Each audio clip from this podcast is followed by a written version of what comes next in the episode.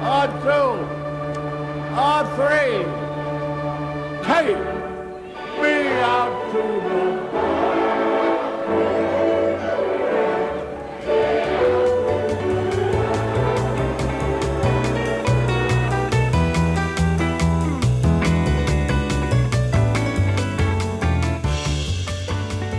Hello，大家好，欢迎收听大联盟小品第二十五集，我是 Jackie 李炳生，这是一档分享大联盟相关小品故事的单元节目，每集一个，向各位娓娓道来可能有趣、可能荒诞、可能好玩、可能引人省思的大联盟故事。大联盟的二零二一年赛季结束了嘛？那之前前几集的大联盟小品，我都是主要是跟着哦球季的一个状况哦来 follow 一些时事，然后配合着时事来讲一些跟时事有关的大联盟过去的故事。像在季后赛期间就讲了蛮多跟世界大赛还有在季后赛有关的故事。那休赛季呢，刚好最近的季节是在一个个人奖项公布的季节哦。当然前面看到了金手套奖，我们在主节目上面有讨论过金手套奖的部分。然后最近接下来会有更多重大的个人的奖项，美国棒球作家协会的个人奖项会陆陆续续的来做颁布。所以我也想说呢，这个时间点适合来讲讲一个大联盟过去历史上蛮有指标性意义的记录的相关故事。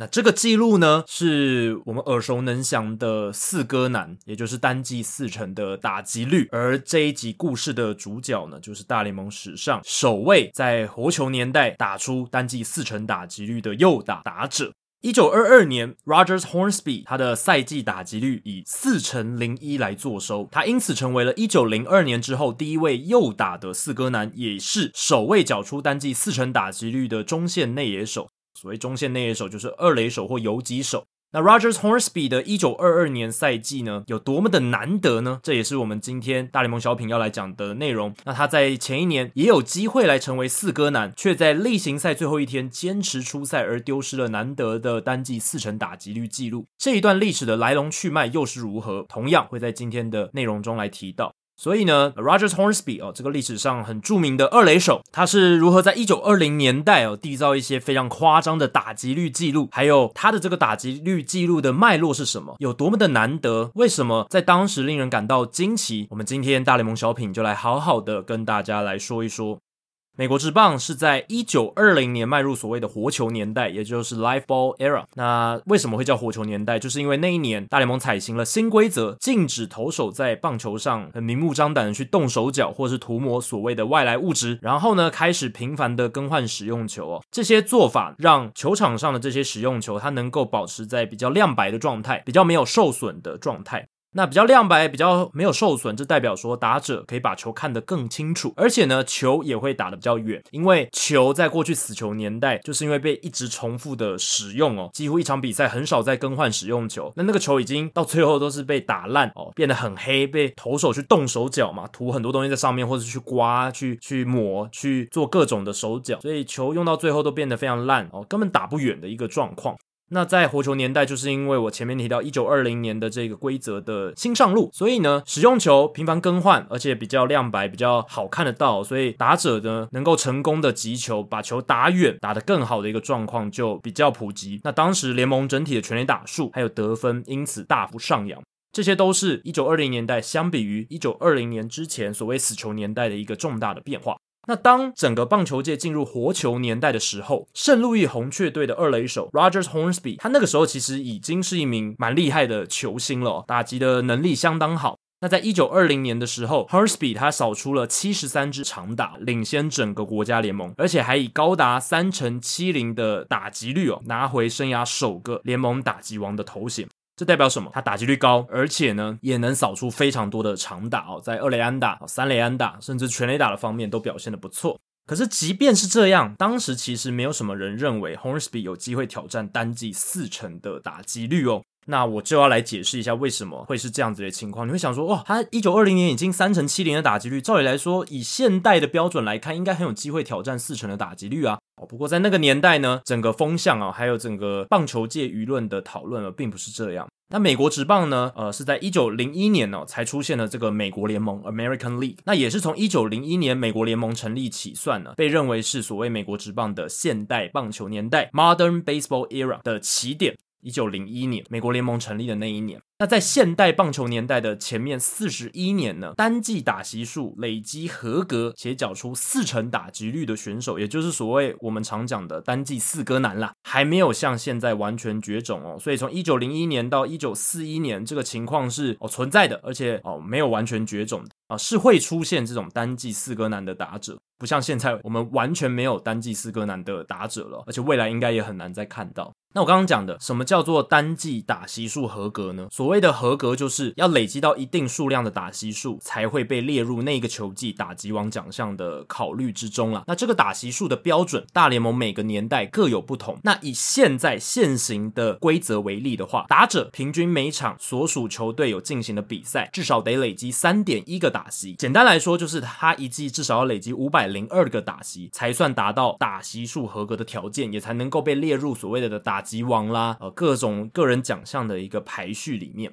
那我们今天这一集里面讲的所有单季的成绩呢，都是以打席数合格来做前提的。所以四哥男单季四成打击率这样子的表现呢，在现代棒球的前四十一年，一九零一年到一九四一年，陆陆续续的都有出现过。像大联盟史上最后一位的四哥男，相信大家都知道，就是打击之神 Ted Williams，他在一九四一年累积了四成零六的打击率。那在一九零一年到一九三零年这段期间呢，则是曾经出现过十二个单季四成打击率的赛季哦。那也因为那个年代，其实，在现代棒球的前三十年，是从死球年代过渡到活球年代初期的那一段时间。那个时候，全垒打还不是那么流行哦。其实，一九二零年代，就是像这个贝比鲁斯，他打全垒打了打了很多嘛。但普遍来讲，整个联盟呢，全垒打数还是偏少。那在这样子的情况下，其实那个时候棒坛是非常非常重视打击率的。那单季四成打击率，就是被视为各项记录当中最能象征这种最顶尖打者、最巅峰打者的指标。如果你能打出这个单季四成的打击率，哇，就跟呃早期棒球可以单季拿下三十胜，我觉得是差不多类似的概念，代表你是不只是顶尖而已，是顶尖中的顶尖。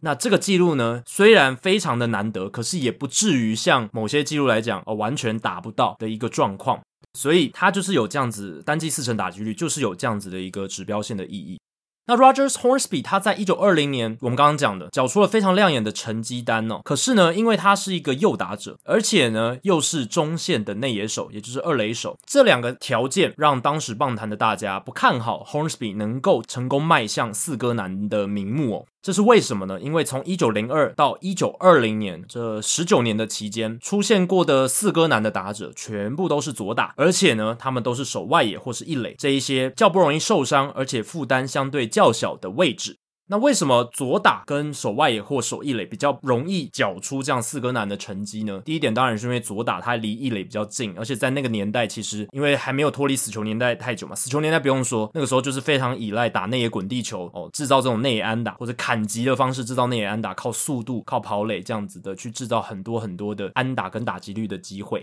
所以左打者呢，对于制造高打击率是有先天上的优势。那至于守备位置的部分，因为守外野还有一垒这些位置比较不容易受伤，所以你初赛可以比较稳定。那初赛稳定呢，其实也是一个打者他能维持高打击率的一个关键了。当然，你出赛数越多，也不容易缴出高打击率，这也是没错。可是哦，相比于所谓的代打或者是断断续续的出赛的话，要累积稳定的打击率还是比较不容易的。所以守外野或者是守一垒哦，这种守备负担较小，它可以 focus 在打击上，然后又可以稳定出赛的这样子的一个位置呢，是。更加容易出现那个时候啦，单季这个四成打击率的状况。那在一九零二到一九二零年，那些四哥男的打者分别有谁呢？像是 Joe Jackson、Shoeless Joe Jackson、吴协乔啦，也就是黑袜事件的主角之一。那他在一九一一年的时候，缴出过单季四成零八的打击率哦。那他是一名左打者，主守的是中外野和右外野。那另一位也是很有名的大联盟早期棒坛的选手叫 Ty Cobb，他是左打者，主守中外野跟左外野。那他在一九一一还有一九一二年分别缴出四成一九和四成零九的打击率。那 Cobb 他这也是速度很好的选手嘛，那他常常就是哦靠着这种内安打上垒也是非常多的，而且他生涯主要大部分的时间是在死球年代。再来是 George Sisler，George Sisler 哦，他是一个左打者，主手一垒。那在一九二零年呢，挥出两百五十七支安打和四成零七的高打击率。那这个记录除了是单季四成打击率之外，两百五十七支的安打哦，其实一路到二零零四年铃木一朗敲出两百六十二支安打之前，都是大联盟史上单季最高的安打数，两百五十七支。这个高悬了八十四年的记录，是在二零零四年被铃木一朗打破的哦。所以那一年其实 George Sisler 在一九二零年。不只是创下了这个两百五十七支安打的记录，他还有缴出四成零七的高打率。所以在一九二零年那个时候呢，就只有这三个人在从一九零二年到一九二零年有缴出这个单季四成的打击率。所以，虽然 Rogers Hornsby 他在一九二零年以创下生涯单季新高的三成七零打击率打下了国联的打击王，可是距离四成的打击率其实还有一段不小的落差。然后加上他右打，然后又是一个二垒手，所以棒坛当时的棒坛是不太看好他可以缴出四成的打击率的。然而呢，就在隔一年的一九二一年，也就是距今正好一百年的一九二一年，Horsby 开始逐渐的向世人证明啊，右打的中线内野手也能挑战单季四成的打击率哦。一九二一年球季开打后，进行了七场比赛，Hornsby 的打击率就上到了四成，而且日复一日，月复一月，都维持在四成线之上。不过啊，等到球季例行赛进入接近尾声的九月份的时候，Hornsby 他的打击率开始下滑了。疲劳或许是造成他成绩开始有所下滑的因素哦，因为那一年 Rogers Hornsby 他全勤出赛，不只是每一场球都有打，每一局他都没有错过，所以也没有那种比赛中哦换上替补的那一手让他休息一下都没有，他是全勤出赛，而且每一局都有上场。例行赛结束的倒数第二天，Hornsby 他单场四支零，打击率降到了零点三九九七，也就是三成九九七的这样子的一个数字哦，这一个打击率是他自从四月二十三号之后的最低点。那在那一个 moment 那个时候，Horsby 的打击率在计算上其实是会自动进位为四成的哦，所以如果他那个时候就戛然而止哦，就最后一场比赛他不出赛，他是可以累积单季四成打击率的。那另一方面呢，当时的地方报纸啊，圣路易邮报 （Saint Louis Post-Dispatch） 他们的计算有所错误，少算了 Hornsby 的一个打数，所以从报纸上、媒体上来看的话，Hornsby 他在一九二一年最后一场例行赛的赛前打击率刚好超过四成一点点。不过无论如何，从 Hornsby 的角度来看，如果最后一场比赛他选择不打，就能够保全他这个四成的赛季打击率，成为新科的四哥男，而且也是从一九零二年开始到那个时候第一位右打的四哥男哦。而且还有一个蛮大的因素啊，可以让这个 Hornsby 在例行赛最后一场比赛选择不打，就是红雀队他的所属球队当时在国联的排名是位在第三，只靠一场比赛并没有办法翻转排名的，所以那一场例行赛最终赛事可以说是一场消化试合。而且那个年代，我们现在都知道，那个年代其实只有联盟第一，也就是国联跟美联第一名能够参与世界大赛啦，没有像现在有那么多轮的季后赛，那个时候就是只有一轮就是世界大赛。哦所以你如果在国联排名第三，对战战绩好像看起来还不错哦，可是你要是没有拿下第一名，也是例行赛结束之后就打包回家，球季就结束了。所以呢，一九二一年红雀队例行赛最后一场比赛，其实算是一个消化适合，有空间可以让 Hornsby 刻意选择不打哦，来保全他的这个打击率的记录。那如果我们撇除掉 Hornsby 的话，那场比赛就是红雀队例行赛最后一场比赛，唯一啊比较大的看点呢，就是海盗队的明星投手 Wilbur Cooper，他只要再拿一胜就可以超越同联盟 Burley Grams，成为国联胜投王啦。那 Cooper 后来也确实拿下了那一场胜投哦，以二十二胜的姿态获得一九二一年的国联胜投王。所以回到 Hornsby，其实那一场例行赛的最后一场比赛呢，Hornsby 他是有选择可以不打的哦，可是他没有为了保全四格男的这个头衔而选择不打，他依然出战了最后一场例行赛啊，是非常的有骨气啊。不过最后的结局是，虽然他保全了那一季的全勤出赛，而且是每一局都有打的全勤，但是 Hornsby 啊却失去了单季的四成打击率。为什么呢？因为 Wilbur Cooper 海盗队的投手让 Hornsby 在这个例行赛最后一场比赛单场四打数挂零，没有敲出安打，所以 Hornsby 一九二一年的赛季打击率在例行赛最后一天跌到了三成九七，跟单季四哥男的这样子的名号失之交臂了。哦假如 Hornsby 当初是看我们刚刚讲圣路易邮报上面其实是有错的数字的话，那么他在那一场比赛的最后一个打席，其实还有机会保住四成的打击率诶，因为只要他在最后一个打席敲出安打的话，呃，根据圣路易邮报计算，他是还是可以单季四成打击率的。不过最后一个打席呢，Hornsby 是敲出了中外野方向的深远飞球，眼见就要形成安打，却被国联跑速最快、防守范围最大的海盗中外野手 Max Carey 收进了手套。那 Carry 是那个时候真的是最杰出的外野手了啦。那他后来又入选名人堂，所以他算是没收了 Hornsby 的一支安打。那那个时候隔天的报纸也是这样子来描写 Max Carry 的那个手背。所以呢，在一九二一年，Hornsby 真的是差一点点就可以变成了单季的四哥男，可是他没有达成。某种程度上也是因为哦，他蛮有这个风骨的哦，不会因为想要保全纪录而选择不打，或者是就干脆坐板凳这样子。下一个赛季，也就是一九二二年的赛季，打到球季也是差不多最后三分之一的阶段，就是八月十六号的时候，Rogers Hornsby 他的打击率是来到了三成七四哦，跟他在一九二零年全季的三成七差不多。当然啦，你说用现在的标准来看，其实不管是三成七四还是三成七零，其实都是高的吓死人的打击率啊！大家要记得哦，二十一世纪之后，从二零零一年一月一号到现在，只有两个单季打席数合格的打者曾缴出三成七零以上的打击率，分别是。二零零二年的 Barry Bonds 和二零零四年的铃木一朗，就这两个人而已。就这两个人曾经达到三成七零以上的单季打击率，而且他们都没有超过三成八零哦。不过呢，你如果就一九二零年代那个标准的话，以及 Hornsby 他其实有在一九二一年赛季才刚缴出三成九七这样子高打击率的脉络，Hornsby 他在一九二二年球季进入尾声阶段只累积不到三成七五的打击率，其实他透露出的讯息是 Hornsby 他在一九二一年能有机会挑战四哥男的身份，可能只是运气比较好而已啦。哦，就是刚好那一年他有一些比较多的幸运安打，所以打击率才能够逼近到四成那么接近。那再来另一个讯息就是 Hornsby 可能已经错过了他生涯挑战单季四成打。击率的最佳时机点了，因为你可以说一九二二年到那个阶段，呃，三成七四的打击率应该已经哦，算是回归到他哦过去应该要有的水准了。不过 Hornsby 后来用他的身手来证明，并不是如此，而且反而是一九二二年是他生涯一个超级高峰的起步哦。因为在八月中开始啊，其实 Hornsby 他就展开了他大联盟生涯最长的一个连续安打场次的区间哦，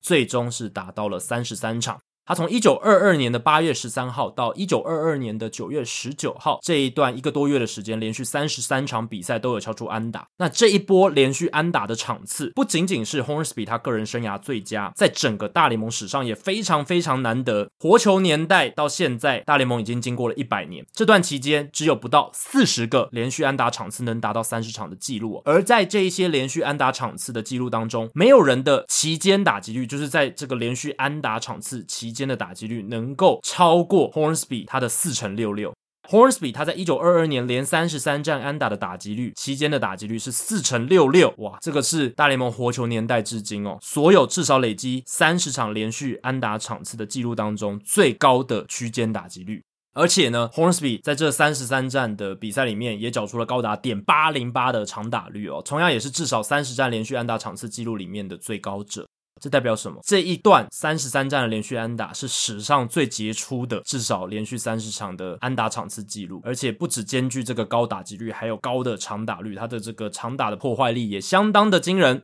回到一九二二年的九月份，Rogers Hornsby 他在九月二十二号的时候，单场四打数没有敲出安打，终止了他的连续安打场次记录。但是与此同时，他那个时候靠着这个连续三十三战的安打，已经把例行赛的打击率拉抬到了三成九七。那例行赛最后十多天，Hornsby 他没有因为这个连续安打场次记录中断哦，就一蹶不振，他反而是保持住了不错的打击手感。不可思议的是什么？等到球季最后一场的例行赛赛前，他的打击率竟然跟前一年的状况一模一样，诶，也来到了会自动进位成四成的点三九九七，三成九九七的一个数字。还记得吗？我们刚刚讲到一九二一年，Hornsby 他在例行赛最后一场比赛赛前的打击率也是三成九九七，那个时候他是五百八十八个打数，两百三十五支安打。那来到隔一年的一九二二年例行赛的最后一场比赛赛前，Hornsby 的打击率也是三成九九七，六百一十八个打数，两百四十七支安打。这样的情形也代表着什么？只要这一次一九二二年的 Hornsby 他选择不打最后一场例行赛，他过去已经有经验了嘛？他一九二一年选择打了，结果失败，就丢失了这个单季四哥男的头衔。那今年第二次发生这样子的情况，那么难得，如果是真的很强调记录、很需要记录的人，他可能就会选择哦，第一次已经失败，那我第二次我就选择不打，让保全这个单季四成的打击率记录吧。一九二二年，Hornsby 又有这样子的选择喽，而且他有机会成为一九零二年以来首位的右打四哥男。然而，相隔一年，也就是一九二二年的这一个 Hornsby，他仍然没有改变他的做法，依旧决定很有风骨的去出战最后一场的例行赛。这一次，Hornsby 没有再安打数挂零喽，没有再重蹈覆辙了。面对到芝加哥小熊队的投手 Tony Kaufman，Hornsby 头两个打数都敲出了一垒安打。第三次打击，Hornsby 扫出了三垒方向的强劲滚地球，三垒手 John Kelleher 守了精彩，把球拦了下来。不过却传了一个爆传哦，守备失误的出现让 Hornsby 再次站上垒包。第四个打数，Hornsby 又敲出安打，从后援投手 Fred fussel 手中击出了在反方向右外野落地的一垒安打。总计 Hornsby 他在一九二二年最后一场的例行赛那场比赛，他缴出了单场五支三猛打赏的成绩单，赛季打击率以四成零一坐收，是货真价实的四成零一哦，几乎也是完全全勤的出赛，然后缴出这个四成零一的高打击率。Hornsby 因此呢，在一九二二年成为了一九零二年之后第一位右打的四哥男，也是首位缴出单季四成打击率的中线内野手。Hornsby 他的一九二二年赛季实在是充满了惊奇啊！除了缴出生涯首个四哥赛季，Hornsby 他在连三十三战安打之后，仍然能保持非常火烫的打击手感，这点在历史上也相当难得哦。活球年代，所有曾经至少连三十战安打的球员当中，他们在连续安打场次期间的合计打击率是三成九七，但是在连续安打记录告终之后的总打击率只有两成九五，没有人能够在连续安打场次记录结束之后缴出超过三成五二的打击率。但是，一九二二年的 Hornsby 不一样，他在连续三十三场安打记录完结之后，剩余赛季的五十个打数仍然能够敲出二十一支安打，打击率高达四成二零。Hornsby 他在一九二二年八月十三日开启的这个连续三十三战的安打记录，不止让他能够在一九二二年呢挑战四成打击率成功，也开启了一段 Hornsby 他稳定保持打击率在四成以上的生涯巅峰区间。Hornsby 打出连三十三战安打时，年纪是二十六岁，但是从那个时候一路算到他满三十岁前的一千七百二十四个打数，Hornsby 的打击率竟然高达了四成一零啊，实在是不可思议哦。哇，一千七百多个打数，打击率四乘一零，真的是非常非常的夸张哦。换算成现在的话，可能就是大概两个球季多，你的打击率都超过四成。嗯，这个是当代棒球，也就是现在的 moment 哦，是没有球员能够做到的事情了。因为现在要能打出哦连续安打啦、高打击率啊，都非常的困难。那 Hornsby 他在一九二四跟一九二五这两个年份又缴出了这个四哥男的赛季哦，所以他成为现代棒球史上唯一一位曾经三度单季四成打击率的右打者。Hornsby 也保有大联盟史上最长的四成打击率区间，从一九二零年七月二十一日起算到一九二六年的五月十二日，Rogers Hornsby 都能把打击率保持在四成之上，在超过三千个打数中敲出一千两百一十四支安打。那上述呢，我们提到这些记录，这些打击率的记录，相信未来应该很难有人能够追上啊，甚至是沾到边都很难了。一九四二年，Hornsby 他入选了棒球名人堂哦，成为大联盟史上啊最为人所知啊最伟大的这个右打者之一了。虽然 Roger Hornsby 你去看他的生涯数据，他是生涯没有累积超过三千支安打的哦，他生涯的安打数是两千九百三十支哦，这是因为他在这个三十三岁之后，他的这个单季的安打数其实就下滑的非常明显，所以生涯是没有累积到三千安的。不过 Hornsby 啊，仍然被后世认为是史上最伟大的右打者之一啦。最后呢，我们就用跟他同年代最伟大投手 Grover Alexander 对他的评价来做这个故事的收尾啊，也再次跟大家分享，就是活球年代首位右打四哥男 Rogers Hornsby 他到底有多么的厉害哦。那 Grover Alexander 他就说，Hornsby 是我面对过最优秀的打者，为了诱骗他让他打不好，我必须使出了所有的招数，但还是压不住他。就我个人来说，没有比他打击技巧更好的打者了。所以，如果你能得到同年代最强投手这么高的评价，相信、呃，已经是成就了属于你那个年代的最巅峰了啦。这就有点像是说，你在这个年代，在我们现在所生活的环境里面呢，你能够被 Justin Verlander 或者是 Clayton Kershaw、Max Scherzer 称赞说，他这个打者是我面对过最强、最厉害、打击技巧最好，或是 Power 最强的打者，那也算是成就了非常非常高的丰功伟业了啦。